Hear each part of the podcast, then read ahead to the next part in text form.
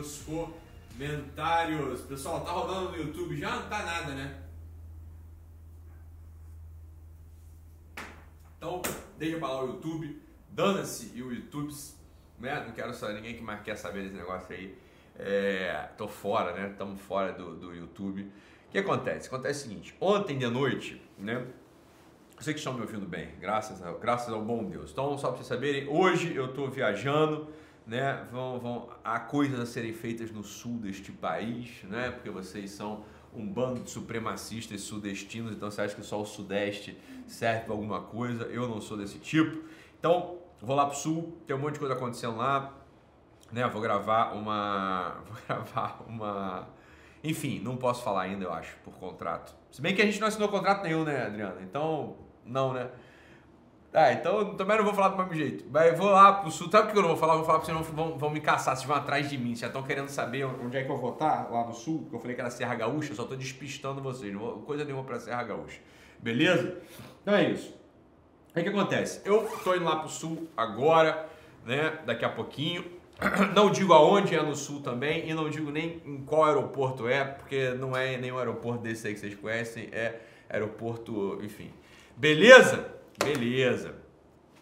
Aí ontem à noite eu tava fazendo uma, uma live, né?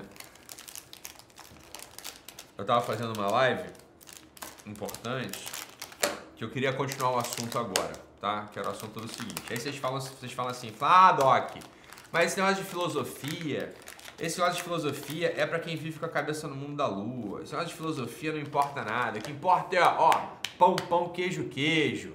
É, o que importa é ganhar dinheiro. O que importa é. Vou te falar uma coisa. Eu, eu vou, quero, quero só lembrar para vocês uma coisa aqui, que é uma cena de um filme que vai te ajudar a pensar sobre o assunto, tá? A pensar sobre o assunto para você ser um pouco menos ignorante. Ignorante, tá bom? Então, vocês tá, não sei se vocês viram aquele filme Gifted Hands, que tinha um, um, um cara lá, né?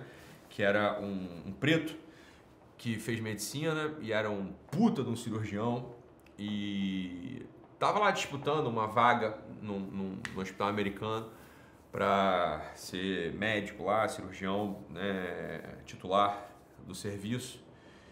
E ele tava disputando e papapá. O que acontece é o seguinte, chega num certo nível, né? Chega num certo nível que as pessoas são muito iguais, muito semelhantes. Assim, olha, francamente falando, dependendo do nível de contratação que você vai fazer com alguém, né? Você, você tem dois super advogados. Tem um nível que o saber técnico, o conhecimento técnico do sujeito acerca do assunto que ele domina, acerca daquilo ali que ele faz. Então, por exemplo, um contador, sei lá, é, um médico mesmo, um advogado, né, uma pessoa é, que, que faz a finalização da parte artística. Olha, tem uma parte que chega num nível que é muito semelhante ao que os dois sabem. É muito semelhante. Como é que você faz a seleção dos sujeitos? Os dois, um fez, uma, um fez faculdade em Harvard, outro em Cambridge, outro fez a pós-graduação em Cambridge, outro em Harvard, depois outros fizeram pós-doc né, na Europa, depois, porra, é tudo igual, você tá entendendo? Não dá muito para depois você decidir baseado só nos critérios técnicos. E aí, não sei se vocês lembram, nesse filme Gifted Hands, chega uma hora que porra, eles já estão sendo peneirados, peneirados, peneirados, já não tinha mais diferença entre um e outro, né, entre os finalistas lá. E esse, esse, o médico, né, que é o, eu não lembro o nome dele, né, mas o, o médico preto, ele chega e começa, entra no centro cirúrgico com o chefão lá, que era um tipo de prova que eles estavam fazendo, entra no centro cirúrgico com o chefão, e ele está operando e o chefão bota uma música clássica para eles ouvirem enquanto eles estão fazendo a cirurgia. E assim que toca a primeira nota, o concorrente à vaga faz um comentário sobre a música, né? Como quem Ben Carson, é isso aí mesmo. Obrigado por lembrar. Ben Carson. E aí o Ben Carson faz um comentário sobre a música, né? O chefão olha e se surpreende, fala: "Porra, esse sujeito tem um conhecimento que está para além do conhecimento técnico" né? Ele, tá, ele tem um conhecimento que está para além do conhecimento técnico, porque o conhecimento técnico estava igual, os dois tinham, né? Os dois concorrentes, os dois é, disputantes da vaga tinham, né? E aí o sujeito faz um comentário sobre uma música clássica e eles ficam ali conversando sobre a música clássica e é evidente que quem é selecionado para a vaga é o Ben Carson, que além de ter um, uma competência técnica extraordinária, tem um conhecimento que está para além do conhecimento requerido da sua, da sua área de competência. Falar, isso, de certo modo, é a filosofia. Uma pessoa que não domine ou não tenha recursos de filosofia, de letras, de cinema, deixa eu falar para você, é uma pessoa que fica para trás. Muitas pessoas falam o seguinte, olha só, escuta aqui o que eu vou falar agora, que isso aqui é super importante.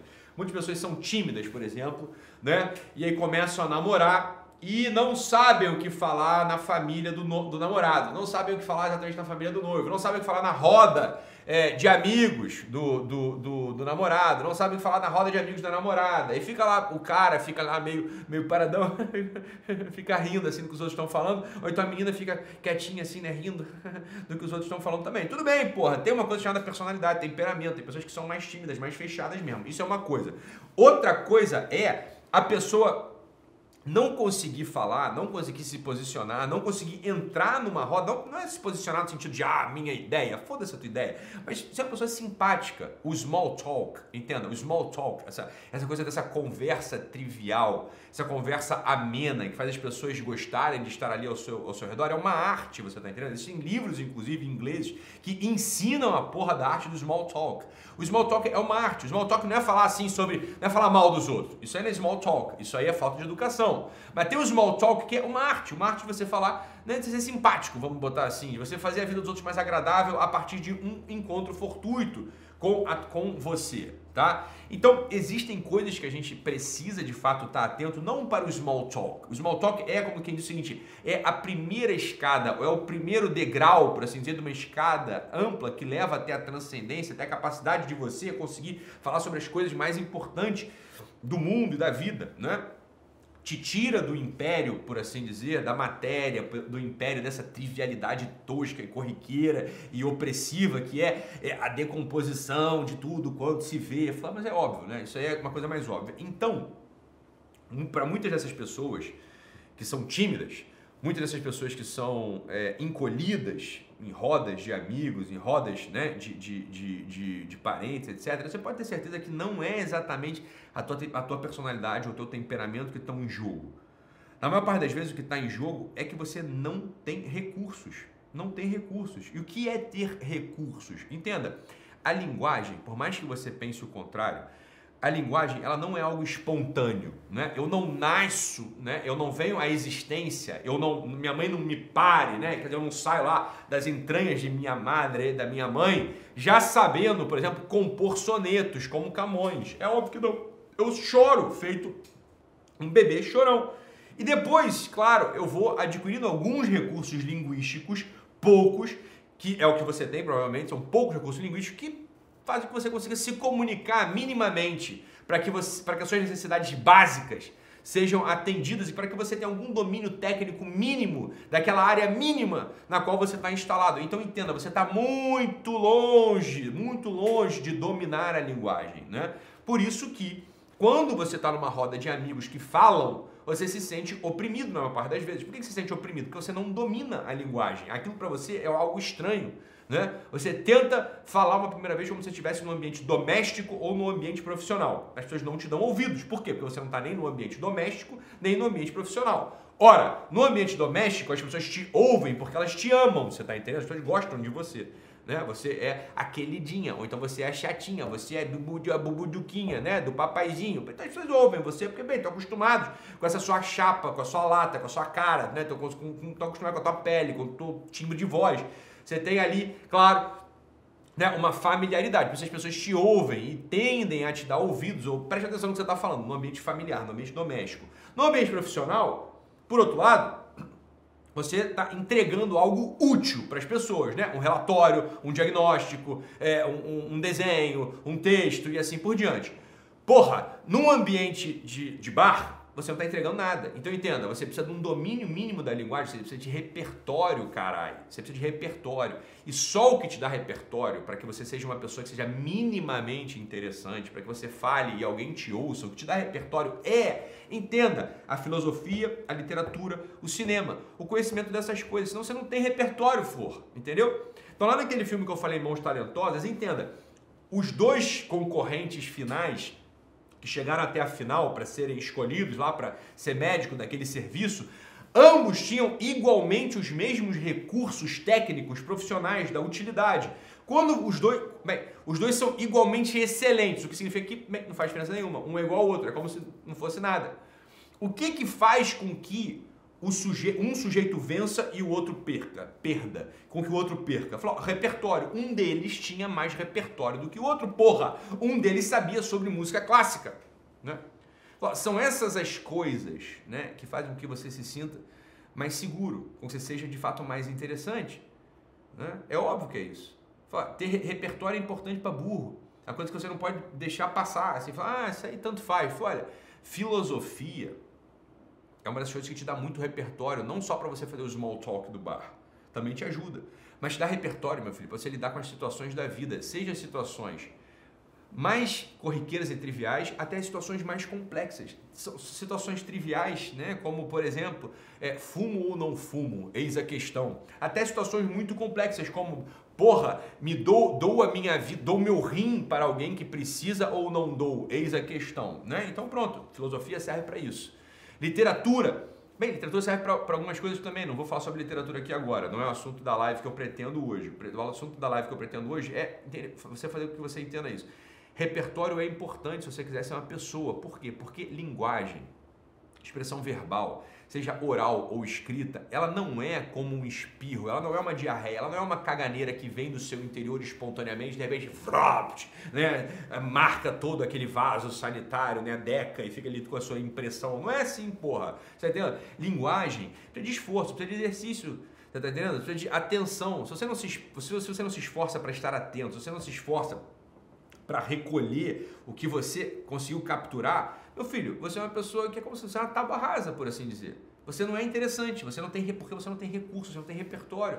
Algumas pessoas raras vão gostar de você pela sua cara. Algumas pessoas raras vão gostar de você pelo seu tom de voz. Algumas pessoas raras vão gostar de você pelo, pelo, pelo seu toque, pela sua pele. Mas entenda que isso ainda é muito pouco. Não adianta querer falar diferente. Isso é muito pouco pro que se espera, porra, de um ser humano. Né? O ser humano espera, você espera que o ser humano tenha tudo isso, seja agradável, por assim dizer, fisicamente, e que tenha um mundo interior que transcenda somente essa coisa que é a sua vestimenta, né? que é a sua pele, que é o jeito de falar, né? o, o, a corzinha do zóio, a texturazinha do cabelo, isso tudo é muito gostosinho, é óbvio, sobretudo quando a gente começa a namorar, bem, quando a gente começa a namorar alguém, o que a gente vê em primeiro lugar? A gente vê em primeiro lugar essa coisa mesmo, você não vê o interior da pessoa, tu manda seu cu, ninguém vê o interior de alguém quando começa a namorar, tu vê o que tá por fora mesmo, tu gosta ou não, aí tu, né, pega aquilo, abraça aquilo, só que depois não dá conta, depois você tem que, né, bem, é tudo muito igual, pele é tudo muito igual, bunda é tudo muito igual, né? É, é essas coisas são todas muito iguais umas às outras. O que, que diferencia mesmo Cicrano, Beltrano, né? A, B, C ou D. O que diferencia mesmo é o mundo interior, dito de outro modo, é o repertório. Né? Então, para isso é necessário esforço. né? Para isso é necessário esforço. Para isso é necessário atenção. Para isso é necessário investimento. Né? Não tem jeito. Você precisa investir, você precisa ler, você precisa ver filme, precisa ver série, precisa registrar aquilo. Né? Você precisa, né? Filosofia, por exemplo, estudar filosofia. Ah, bunda não é igual, minha filha, mas é, olha, tem, é, bunda não é igual, mas é mais ou menos igual de todo mundo, você concorda? Óbvio, tem uma chiquitadinha, né? Não tem nada, tem outras que são um pouquinho mais, né? Mas é, não muda muito, francamente falando, sobretudo na hora H, não faz muita diferença, né? É tudo igual, você tá entendendo? Então pronto. Né? Nem vem, nem vem que não tem, né? É, sem querer dizer que ah, a diferença que faz a mesma diferença é a bunda, né? Faz a mesma diferença é a bunda nenhuma. Faz a diferença para esse primeiro contato fútil, superficial aí que vocês gostam também. Tudo bem, né? Tô dizendo que, que seja ruim, mas tô dizendo que isso não dá conta, isso não sustenta, né? O que importa mesmo é o mundo interior da pessoa. É isso que, dá, é isso que dá o, o. É isso que dá a capacidade de continuar. Né? Ela, ela tá com alguém. Porra. Não é não? É, pô. Tô te falando que é. Agora, faz o que você quer. Foda-se. É problema é teu. Tô tentando te ajudar. Quer ficar falando, é bunda bunda não é igual não. Não, tá bom. Não, não.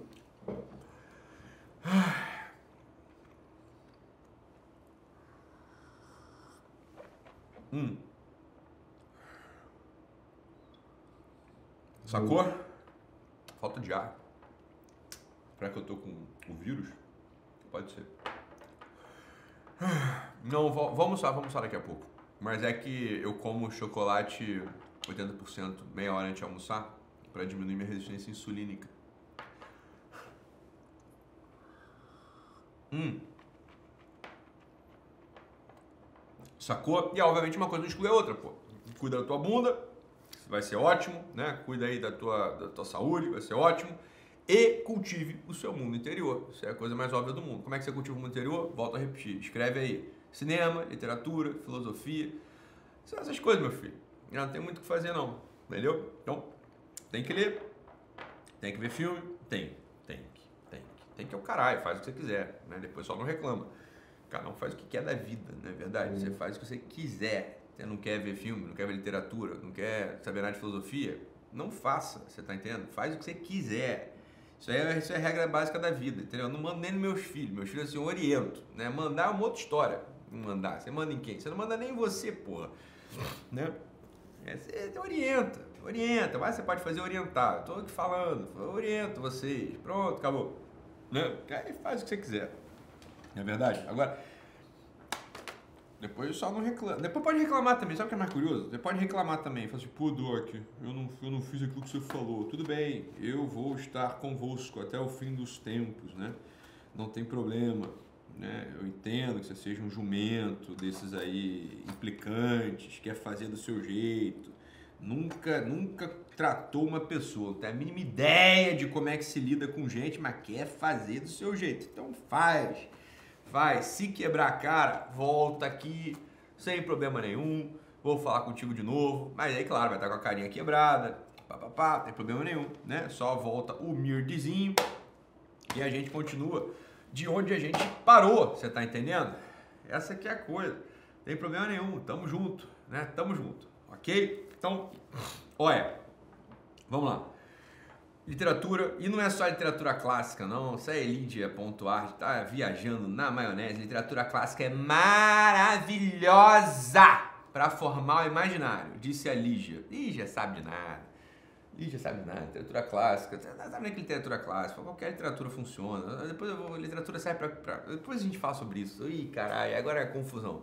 Só serve literatura clássica. Ah, meu filho, depende. Tá falando que Tolkien é literatura clássica ou não é? Ou só é Dostoiévski, Tolstói, é Balzac, né? É literatura clássica. Eu falei, meu filho, lê, lê qualquer porra, vai, vai ser melhor, entendeu? No fundo, no fundo, no fundo, é tudo meio parecido mesmo. Daí o pessoal, vai ficar, o pessoal da literatura vai ficar puto comigo, mas de verdade, dependendo da tua abertura de alma, dá mais ou menos a mesma.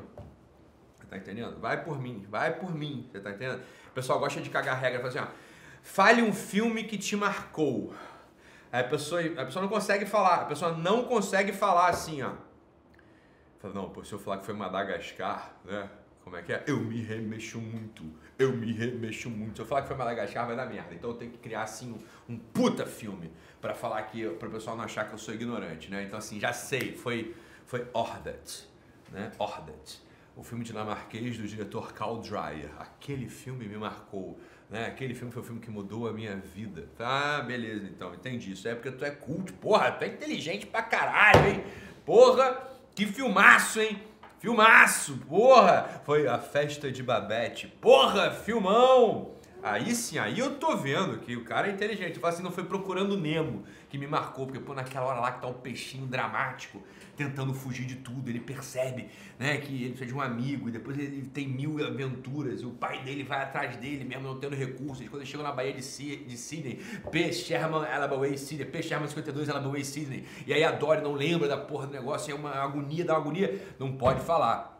Porque senão você é um tosco, você é uma pessoa assim muito trivial. Você tem que falar que foi um puta filme, né? Senão você falar que foi Procurando Nemo, foi Madagascar, eu me remexo muito, né? Foi a nova onda do Imperador. Aí você é, é um sujeitinho assim. Tem que pegar assim, sobretudo se for um filme europeu. Aí fica do caralho. Fazer qualquer filme do Buñuel. Fala assim, porra, qualquer um.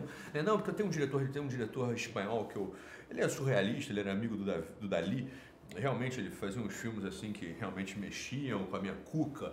Falei, ah, pra puta que te pariu, você tá entendendo? Vai, ó, vai, vai no bar. Tu é brasileiro, cara, entendeu? Tu é brasileiro, tu, porra, tu usa Havaiana, entendeu? Tu, tu, quando era criança, tu pregava aquela, quando a Havaiana estourava, tu pregava a Havaiana com um prego, entendeu? Pra ela não soltar mais, sabe? Porra, a tua estética é moldada por duas cores que não tem nenhuma correlação em nenhum lugar no mundo, a não ser na aurora, quando, ou na aurora no pôr do sol, sabe? mas assim, é o marrom, o, o tijolo, o terracota e o azul.